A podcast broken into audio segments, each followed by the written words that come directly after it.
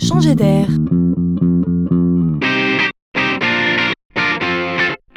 C'est la chronique de Laurent Collen.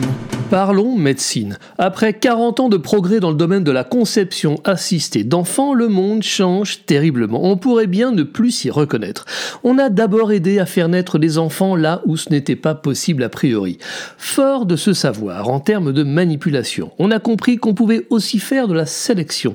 Ailleurs qu'en France d'ailleurs, on peut choisir spermatozoïdes ou ovocytes quasiment sur catalogue.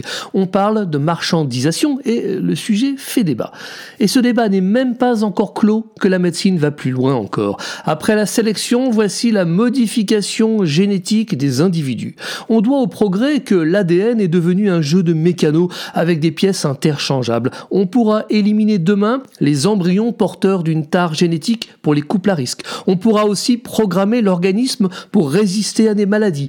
C'est la découverte récente de ce que l'on appelle les ciseaux moléculaires, qui permettent de remplacer n'importe quel gène bien ciblé un autre. Et en plus, on nous explique que c'est simple et peu coûteux.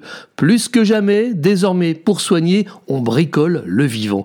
Mais attention, on pourrait aussi ne chercher qu'à augmenter l'humain, c'est-à-dire le rendre plus beau ou plus fort qu'il n'est. Restons vigilants quant à l'usage de ces super pouvoirs.